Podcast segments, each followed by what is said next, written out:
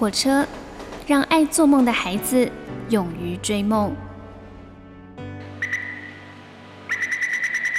我们相信梦想就在下一站的捷运出口。每一班列车都装载了许多人的故事，关于成长的，关于爱恋的，关于亲情的。欢迎搭乘张曼娟的幸福号列车，列车长张曼娟和您一同分享幸福的时刻。什么样的爱是最纯粹的爱呢？那应该就是没有目的的爱吧。你所搭乘的是第二个小时的幸福号列车，我是列车长张曼娟。我们现在听到的是杨千嬅所演唱的《没有目的的爱了》。到底是谁的错多过于缘来缘去，不如看看走过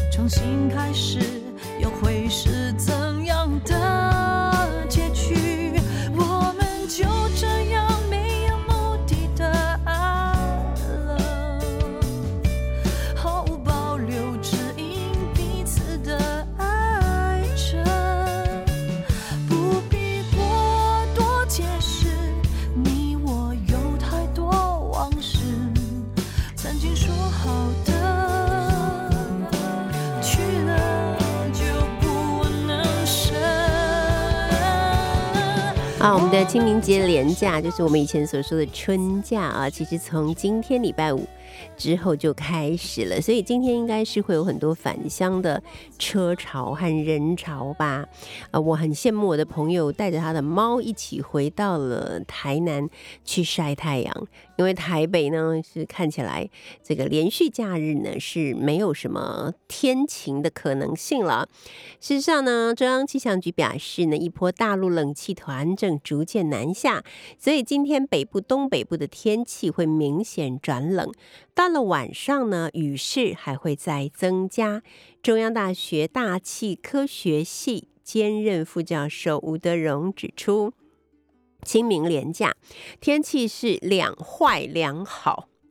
周六呢，源自中南半岛的热带云系消散之后呢，水汽移入了中部以北，会有阵雨，并且逐渐扩及全台。周日呢，白天全台持续有雨。到了晚上呢，中南部的雨会先停，而北部呢还是继续的湿冷。中南部呢湿凉而微冷。到了下周一二，嗯，受到了高气压的影响，所以转为晴朗稳定的天气，真是恭喜大家了。下周一二，我们北部地区的朋友还是有机会可以晒晒太阳的。有时候真的雨太多、太湿气太重的时候，觉得可以晒晒太阳哦，真是人活在这个世界上的一个福报啊！啊，最近呢，影剧圈有很多的呃讯息哈，呃都是让人家呃津津乐道的。比方说前两天在这个前几天在这个奥斯卡的颁奖典礼上，威尔史密斯因为听到了呃同为有色人种的。呃，一个影星他担任主持人的时候，开了一个自以为好笑的笑话，那让他觉得伤害了自己的妻子，因为这就是说他的妻子最近呢都是以光头的造型出现嘛。那其实他的光头是因为跟他的身体上面的一些疾病有关系，可是也许不是所有的人都知道这件事情啊。所以这个主持人呢就开了一个他认为无伤大雅的玩笑，就是说，哎，他可以去演一个什么什么女兵的角色，因为那个角色就是要剃光头的。这样，嗯，其实老实说，那个据说那个女兵的角色其实是非常讨人喜欢的一个角色，也是一个很正面、很漂亮的人。其实应该不至于会有那么强烈的反弹吧。但是我就真的是觉得。嗯，什么样的人很容易受伤？就是说，心里有很多伤口的人是特别容易受伤，因为别人可能只是讲了一句觉得没有什么大不了的话，可能其他人听了也觉得还好，可是心里有伤口的人听到的时候，这个话就是直接戳进了他的伤口里面，所以他就会爆炸。好，那威尔史密斯非常生气，他就直接上台去，就当着所有人的面呢，就给了这个主持人一个巴掌。好啦，这件事情当然立刻就轰动了全世界，大家都在讨论嘛。那就分成了两派哈，有一派就是反暴力派，就觉得说，呃，也许这个主持人是用言语。暴力霸凌了你的妻子，但是当你冲上台去给他一巴掌的时候，你难道不是用你的暴力去制服他吗？这是不是一个以暴制暴的行为吗？这样的事情是应该的吗？哈，那当然也有人会说，哦，威尔史密斯真男人哈，就是要这样子。好，当你感觉到你的家人受到欺负的时候，你要挺身而出。以牙还牙，给予对方一个很慎重的教训，让他知道他不可以随便的欺负你的家人。就是有一些人就是觉得说他是爱妻护妻的代表，等等等等。好，那我自己的感觉就是，我觉得威尔他如果认为自己呃跟妻子受到了伤害，他做出反击，这个是正当的。但是问题就是你的反击方式是什么？以今天威尔后来得到了奥斯卡奖，其实他就算没有得到，他也曾经入围过。就是他在影坛其实是有一定的地位跟票房的。那已经有了一定的地位跟票房，就是说他有了一定的高度之后，他应该怎么样做出一种优雅的，或者是说高级的反击？然后就假设你觉得这个笑话很低级，那你用更低级的方式去回应他，这个嗯，难道是一件很好的事吗？啊，我觉得他应该可以选择用和平而非暴力的方式，严正的啊，去告诉全世界说，我的妻子是因为疾病，所以他才。呃，脱发才以这样的造型出现，我不希望他成为任何误解他的人的一个笑柄。我认为这个笑话很低级，并且我要告诉大家，不管他现在是什么样的造型，对我来说，他都是我今生最爱的一个人，这不就好了吗？我相信这时候他得到的不会是什么两面评价，只有一面评价。我觉得这才是真正的真男人。我觉得真男人并不是要用拳头或者巴掌来证明。你是真男人，而且我觉得任何爱的表达，除非真的是绝对必要，就比方说他的妻子正在被别人用暴力对待，就是用拳脚相相加的时候，当然你没办法，你必须要去阻止。但如果不是，其实是不是可以有更好的一些回应的方式啊？那当然了，就是呃，昨天呢，玄彬跟孙艺珍的大婚也变成了啊亚洲区，我想是非常大的一件事情啊。看到孙艺珍笑得那么开心，三十九岁的女星，她经历了那么多的事情之后呢，找到了人生的挚爱，我觉得这也是一件很值得令人开心的事情啊。那另外呢，就是我们又看到。大家都很熟悉的影星布鲁斯威利啊，说他罹患了失语症。啊，六十七岁的好莱坞巨星布鲁斯威利的女儿表示，他罹患了失语症，将会停止他的演艺生涯。那也就震惊了全球的影迷啊。双河医院的神经内科主任陈龙医师表示，失语症呢是一种脑部损害之后的表现，急性期最常见的就是和中风或者是脑部发炎感染有关，慢性期呢就像是失智症等等脑部退化性的疾病有关。那亚东医院的神经医学部失智中心主任甄瑞新医师也指出，失语症呢为早发型失智症的一种，主要呢是大脑颞叶颞叶不明原因的退化萎缩，出现了无法表达表述事情的一个症状。它不像是阿兹海默症，因为阿兹海默症呢主要的症状是会忘东忘西的。或者是中风引发失智症，会产生行动不便的困扰。但是失语症呢，好像嗯，这失语症的那个好发比率不高，大概占了整体失智症的百分之四以下。所以陈龙医师指出，由于中风呢，也会引发失语症。如果要预防，建议呢还是要从远离中风的危险因子做起，尤其是有三高，也就是高血压、高血糖跟高血脂的人，要特别的留意哦。要定期做检查，早点控制，降低发生率。如果万一有发生中风的状况呢，一定要把握黄金治疗期。好，我们今天要来听到的，现在要听到这首歌呢，是张震岳所演唱的《愚人节那天》。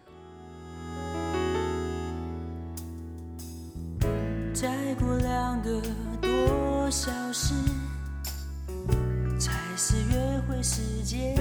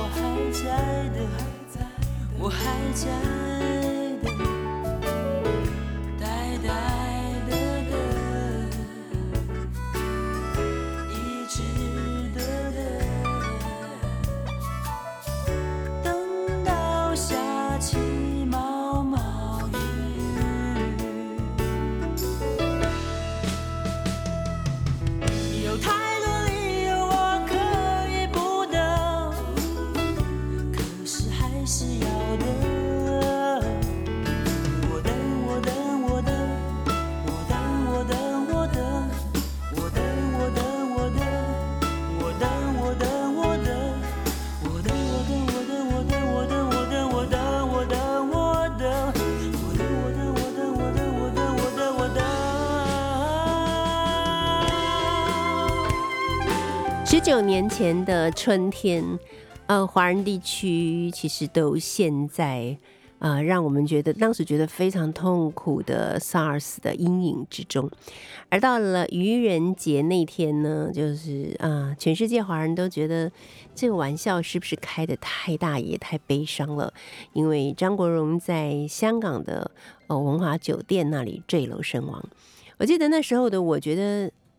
整个世界已经变得非常的昏暗。可是，在四月一号那一天，我竟然在呃电视里面看到了这个令人非常震惊、难以相信的消息的时候，我就在想说：天哪，这个世界到底还能有多坏？这到底是不是真的？所有人都在问：这是真的吗？这是愚人节的一个玩笑吗？如今十九年就这样过去了。每一年的四月一号呢，全世界的张国荣影迷，大家都会用各种不同的方式来怀念他。于是他又重新的以最美的容貌又出现在我们的面前。而今年的四月一号呢，也就是今天啊，台湾发行片商甲上娱乐举办了一个叫做“荣情蜜意”的张国荣影展。那我们今天呢，就特别邀请到的影评人一叶华尔兹 Christine 来跟我们介绍一下。Hello，Christine，你好。嗨，大家好，曼娟老师好。是，先说说你是哥哥张国荣的影迷吗？对，我是，但是我是所谓的后荣迷，就是在他过世之后才开始喜欢上他的。还有后容迷这个说对法，，现在还是有很多后容迷出来的，可爱哦。对啊，九零年代的出生的什么都，嗯嗯大家都很多还是很爱他、哎对，因为等到你们真的会自己走进电影院去看电影的时候呢，张国荣已经不在了，其实对对不对？对，确嗯实是。对，好，那呃，对我来讲，就是张国荣很特别，因为我觉得我有一点像，好像是跟他一起成长的那一代哈，所以我们经历了他从比较有一点糊咖的那个年代，到后来我们看着他一部一部电影，好像被琢磨的一颗一颗美玉一样，就是越来越美。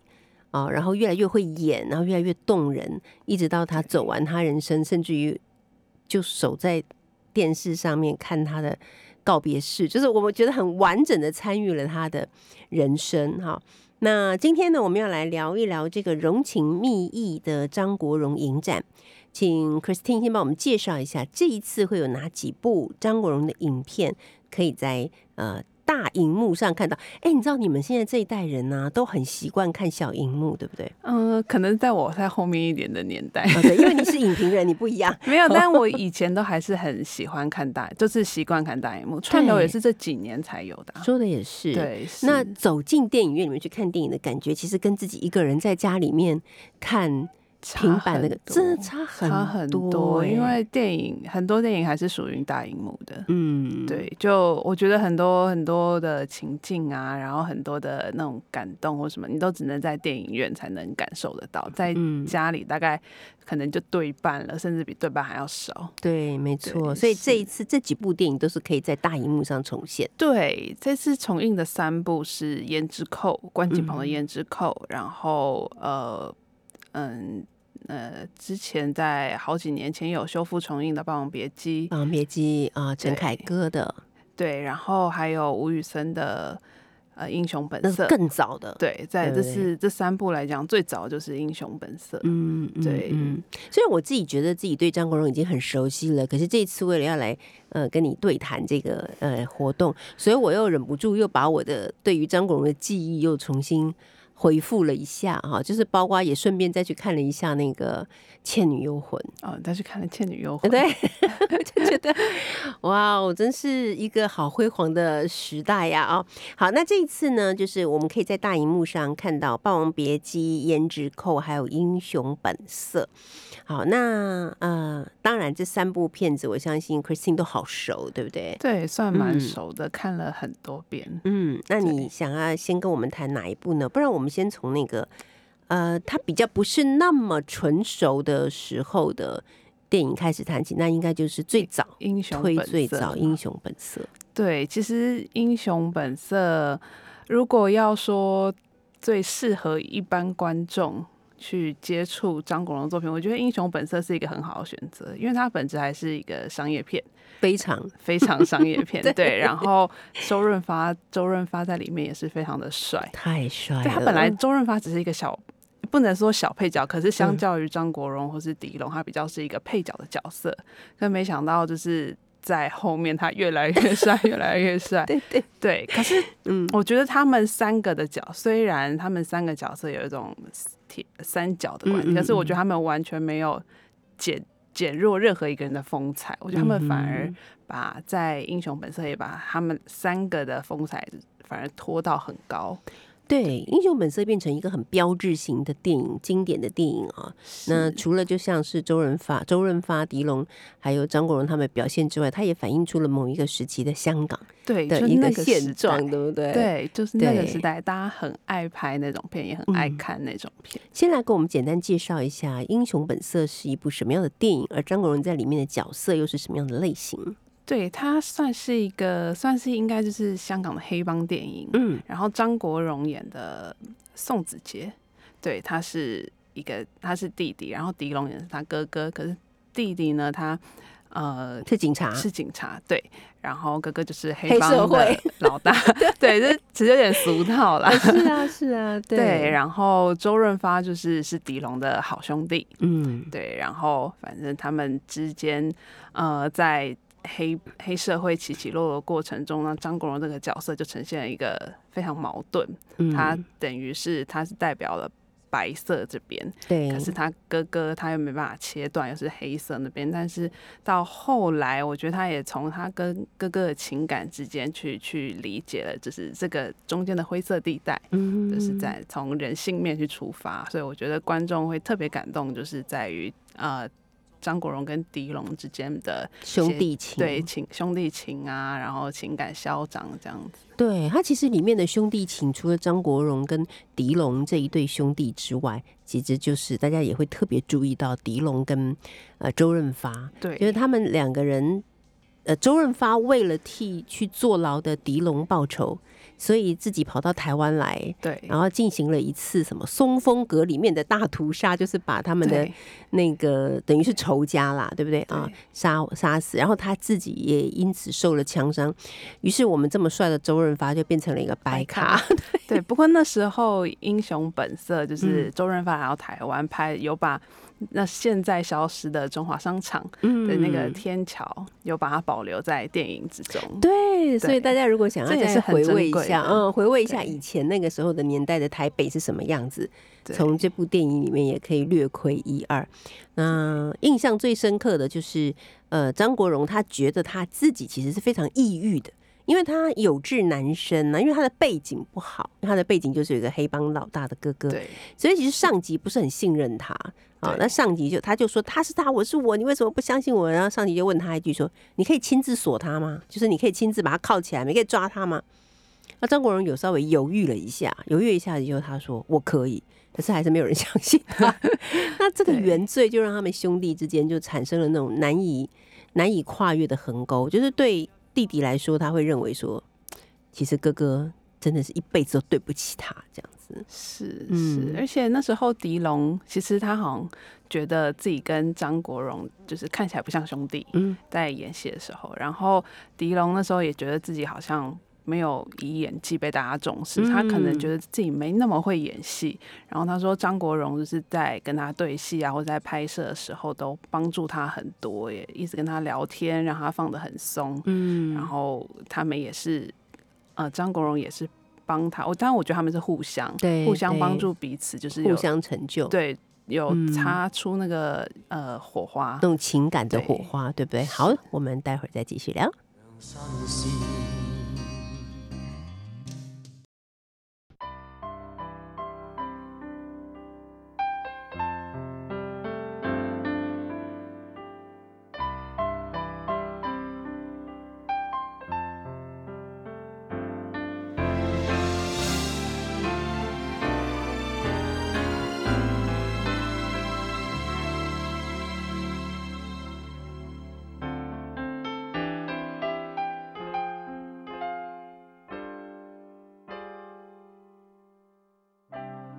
心。也在進取，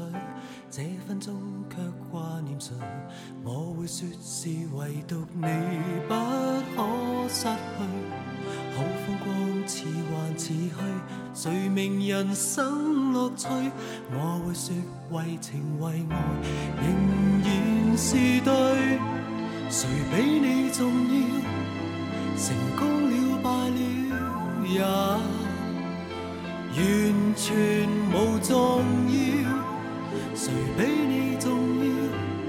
狂風與暴雨都因你燃烧，一追再追，只想追趕生命裏一分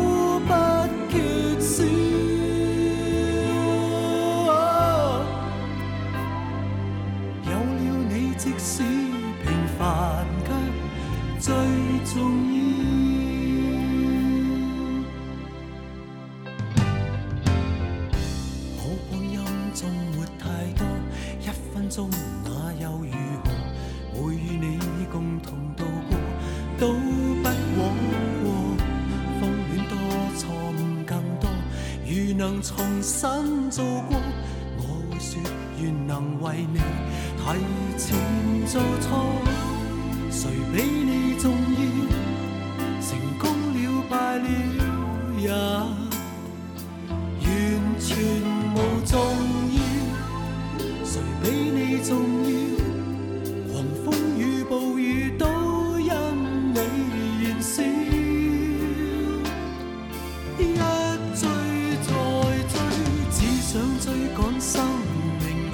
你所搭乘的是第二个小时的幸福号列车，我是列车长张曼娟。啊，我们现在听到这首歌呢，就是张国荣所演唱的广东歌曲。追，那这也是张国荣的一部很喜欢的电影，是他跟袁咏仪一起演的，叫做《金枝玉叶》。在这部电影里面，袁咏仪呢女扮男装，非常可爱的一部，它是时装片哦，好，非常可爱的一部电影。那今天呢，来到我们幸福号列车的是影评人一夜华尔兹 Christine。那为什么会邀请到他来呢？主要是要帮我们介绍一下，从今年的四月一号，也就是今天开始啊，那台湾的发行片商甲上娱乐举办了《荣情蜜意》张国荣影展，把《霸王别姬》《胭脂扣》和《英雄本色》这三部电影呢重新修复，让影迷可以在大荧幕上再度的看见狗狗张国荣啊。那其实呢，像 Christine 自己也说，他是属于这个。后后后荣荣迷，后荣迷，就是说，其实，在张国荣最红的时候，他可能还太小，其实没有对办法真的赶上那个时代，而是当张国荣离开以后，呃，不断的去重温张国荣的作品，而成为了张国荣的影迷啊。今天手上有带了一本书过来，哦是嗯，这本是昨天昨天才上市的，然后他是一个韩国电影记者，他叫朱成澈，然后他所写的一本《永远的哥哥张国荣》。嗯因为其实韩国人真的非常喜欢张国荣，他们在每年的四月一号、九月十二是张国荣生日，嗯但这我记得没很清楚。但是他每年四月一号一定都会固定重映张国荣的电影，尤其是《霸王别姬》。然后他们都会去重做每一年的，可能像小卡啊，或是文轩啊什么的。嗯然后韩国也有不少的，也有张国荣咖啡厅，有好像有《阿飞正传》的酒吧什么的，嗯就真的嗯是韩所以他在韩国的粉丝是非常多，而且是很赤诚的粉丝，对不对？对对是很多，而且听说很多女生形容。就是自己喜欢的男生都说他真的很张国荣，听说真的有这件事真的情哎、吗对，哦，OK，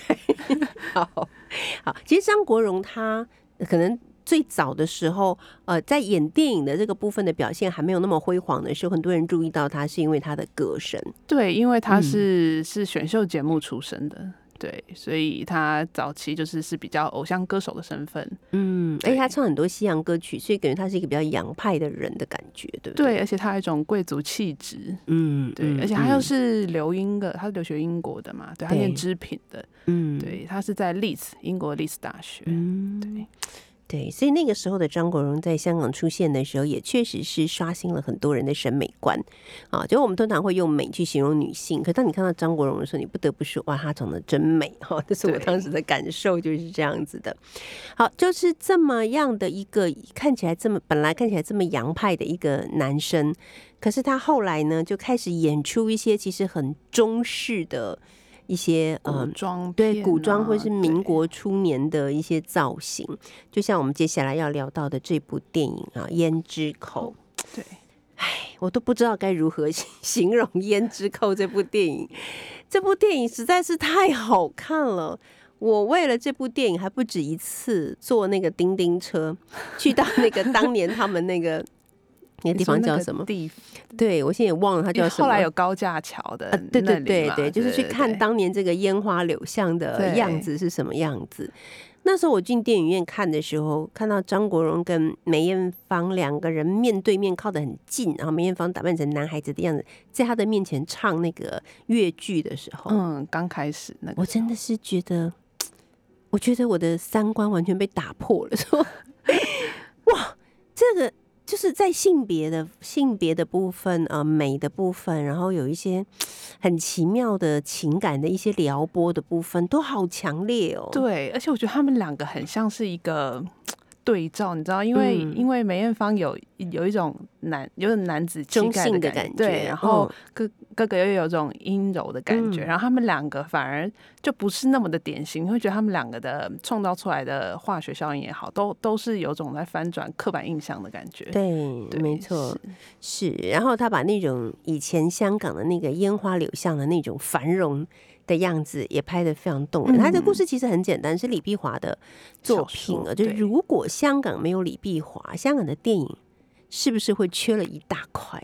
一定是啊，对不这样会就没有《霸王别姬》，也没有啊胭脂，也没有胭。脂扣，对、啊。可是李碧华就是很很爱张国荣，嗯，他非常爱，就是那时候也是梅艳芳说要找张国荣一起来演《胭脂扣》嘛，然后也是李碧华那时候也是很很推荐、很推崇他嘛，嗯，对，然后到后来的《霸王别姬》，他几乎就是以张国荣的形象去写了陈蝶衣这个角色，是，对，所以所以大家都很爱他，嗯尤其是比较在做艺术、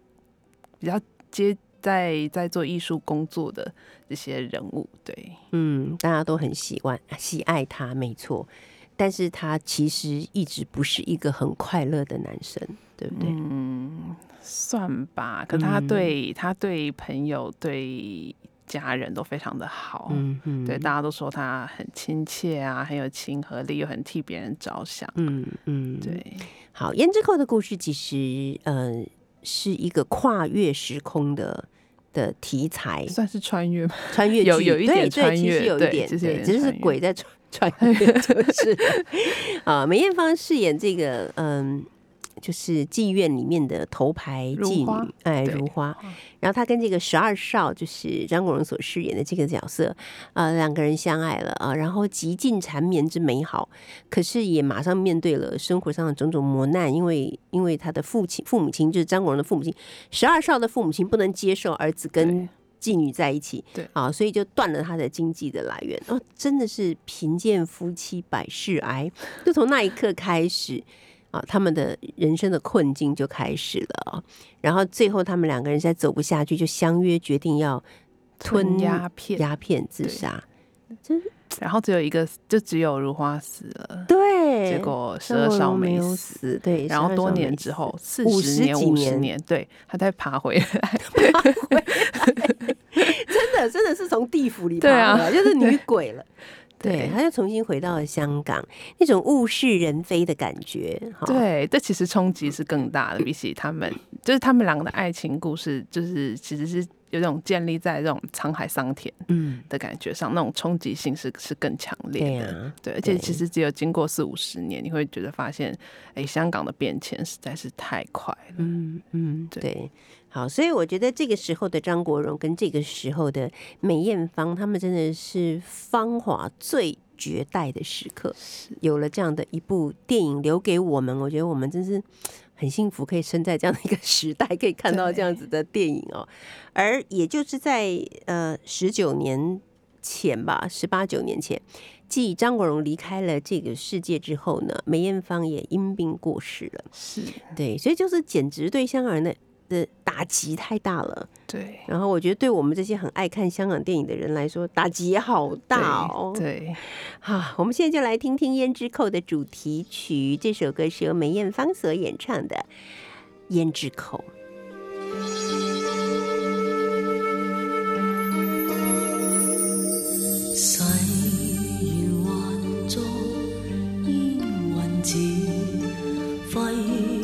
千般心思，情像火灼般热，怎笑一生一世，延续不容易。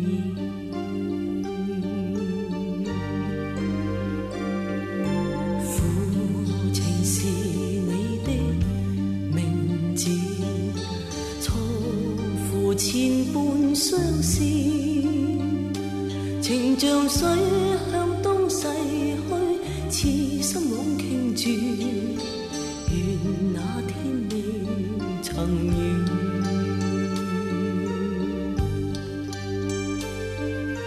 只盼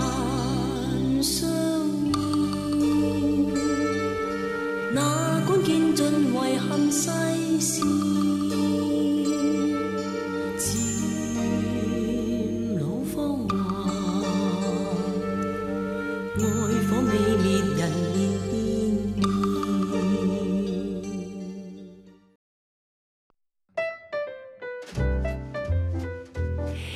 乘的是第二个小时的幸福号列车，我是列车长张曼娟。今天是四月一号，也是张国荣离开这个世界的第十九年了。那从今天开始呢，台湾发行片商假上娱乐举办了一个荣情蜜意张国荣影展，将大家呢都很期待而且非常经典的三部电影呢，就是《霸王别姬》《胭脂扣》还有《英雄本色》重新修复，让影迷可以在大荧幕上再度看见狗狗张国荣的风采哦。那今天呢，我们特别邀请到了影评人一夜华尔兹 Christine 来跟我们聊一聊，因为他本人也是狗狗的戏迷。好，然后现在到第三段了，我们一定要来，必须要来谈到的，当然就是《霸王别姬》。张国荣说这个角色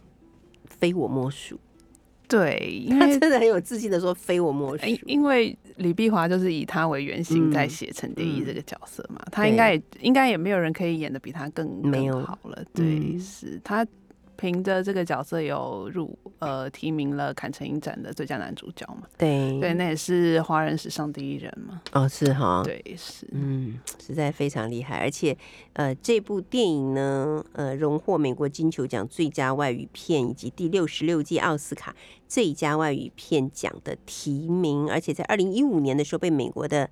时代周刊》评为百大不朽电影的其中一部。这也是我个人觉得陈凯歌拍的最好看的一部电影，确实是，真的哦。之后都没办法超越。那没没办法。好，那这部电影其实它是一个，也是一个跨时代的故事，从呃满清末年一直讲到嗯一九五几年，就是文革之后，甚至又更后。后面又再多讲了十几年以后的故事。两个嗯梨园中的从小就一起长大的师兄弟啊，就是张丰毅跟张国荣，对。他们两个演的是小楼跟跟陈蝶衣，蝶衣，对，这个选角就已经很厉害了，对不对？对这个选角其实呃还有巩俐嘛，后来竟然还有巩俐，对不对？对对，就是这个选角其实真的是 那时候应该是一时之选了。对，而且，嗯、应该也没有人可以想到他们可以把在在京剧这方面做得这么嗯到位。对，对，好像张国荣是说，从他决定要演这个角色的半年多，将近一年以前，他就开始不断的去看京剧，然后去找老师训练他的每一个身段、眼神什么的。对他就在北京那边嗯进行训练嘛。很多人说他就是很多人说那时候是他最孤独的时候，因为他就自己一个人到那边，又不是拍粤粤语的，因为你要用普通话去拍，然后又要学新的东西，所以对他对很多人来讲，他们觉得不管是虞姬啊，或是陈蝶衣，或是张国荣，他们那个孤独感，真的在《霸王别姬》是非常非常强烈的，而且是很真实的。对，对，那这个陈蝶衣，他到后来就是人戏合一，因为他演了太多次的《霸王别姬》，所以他其实是泥沼深陷的。爱上了他的师兄，可以这样讲，然后他也爱上了虞姬这个角色，他觉得自己就是虞姬，对所以他最常跟他师兄说的话就是从一而终。他说：“我们不是要演一辈子吗？少一年、一个月、一天、一个时辰就不是一辈子。”我就哦，拍手拍手，好厉害哦！对，但是但是我想问老师说，你你觉得嗯，段小楼这个角色有没有到底有没有感受到蝶衣对他的这份不一样的情感？我觉得有，因为他在里面有讲说，不疯魔不成佛，你还真是疯魔。但是在演戏的时候疯魔也就算了，在人生怎么可以疯魔呢？所以他一转头就跑去找巩俐了，这个臭直男，得出这样的一个结论，是不是？对，我觉得他就是没有，因为他没有办法接受他的师弟对于他的就是走下戏台以后的感情，他是没有办法接受的。他就是在心理上觉得他还是一个需要女人才能够建立一个家的那种感觉。所以他们之后是有点各像各唱各的，对他们等于有几次的分分合合嘛。对，好但是我觉得最悲哀的就是分分合合好几次，但是还是没办法彻底分开。对对，因为对啊，这就是你你会觉得这很像真的，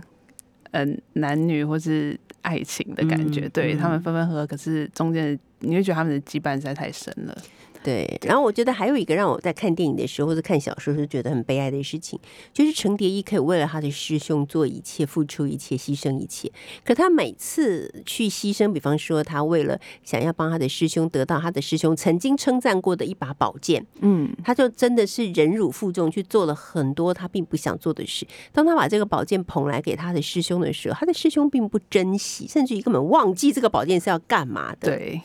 这是特别令人悲伤的。对，然后还有他特别就是去去日军那边救出了段小楼，对，然后结果段小楼也是不领情，看到他就先吐一口口水，说你竟然唱戏给日本人听。，对。可是他如果不这样做，你就死嘞、对，我觉得每次都觉得好好可怜啊。对啊，看的时候真的是非常的难过哦。可是类似这样子的心情，在这个电影里面呢，我觉得巩俐跟他之间的火花是让我觉得特别惊喜，因为因为呃，张丰毅跟张国荣就是他们两个师兄弟之间的火花是可以预期的嘛。对，可是我没有想到巩俐跟张国荣之间可以迸发出这样子的火花。对对，而且这个巩俐这个角色实在是非常的聪明，嗯就很多人说，就是巩俐是比黄蓉还要聪明的女性角色，嗯就是她非常的有手腕，然后也可，然后就是周旋在，她可以，她其实可以好好的对付陈蝶衣的，对 对，那是很不容易的事情，嗯嗯，对，然后所以很多人就说，就是以《霸王别姬》来讲，呃，段小楼这个角色是假霸王，可是陈蝶衣跟嗯、呃跟巩巩俐真都是真虞姬，对对。对，因为他们这两个人到最后都为霸王而死，对，但那霸王值得吗？值得吗？看了看了会生气，对不对？是其中有两个我觉得印象特别深刻的部分，就是巩俐来找那个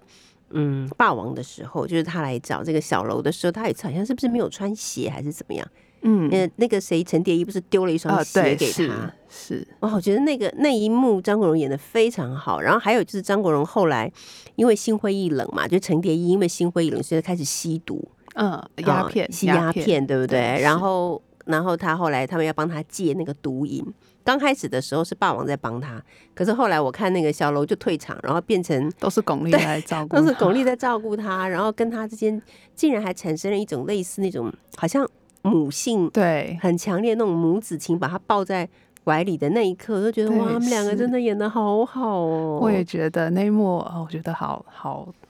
动，那一幕真的很，你会觉得他们两个是相互理解的，对，就因为他们对段小楼的这份爱，因为他们两个都爱错人了，怎么会得出这种结论？对，好，所以呢，这一次这三部电影哦，呃，不管是《英雄本色》哈，《英雄本色》是嗯张国荣在里面也许演的不是一个那么。讨好的角色，但是我觉得从这部电影里面，你可以看到张国荣的努力，他真的很努力的去诠释。对，其实英雄本色跟胭脂扣两个角色都不是那么讨好的角色，大家都会很讨厌。但是因为他是张国荣，所以他可以接受。没错。好，那《霸王别姬》当然就更不用说了啊！我觉得《霸王别姬》就其实说真的就，尤其是后来张国荣选择利用这样的方式退场，使得这部电影好像有一种好奇怪的预言的那种功能一样啊，就让我们看了之后就感受特别的强烈。今天很谢谢一夜华尔兹 Christine 来到我们的新发列车，给我们介绍了《荣情蜜意》张国荣影展，希望大家在进戏院去看的时候，听说票也已经卖完了，是不是？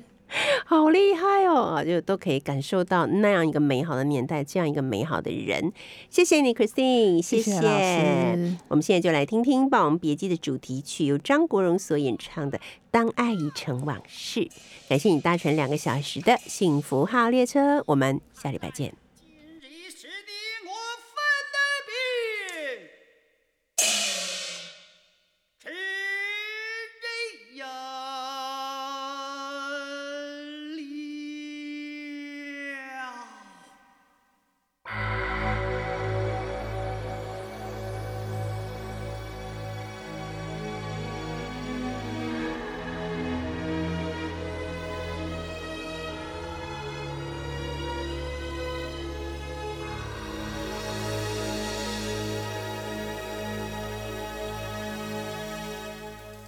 往事不要再提，人生已多风雨。纵然寂寞不去，爱与恨都还在心里。真的要断了过去，让明天好好继续。你就不要再苦苦追问我的消息。爱情它是个难题，让人目眩神迷。忘了痛或许可以，忘了你却太不容易。你不曾真的离去。你是。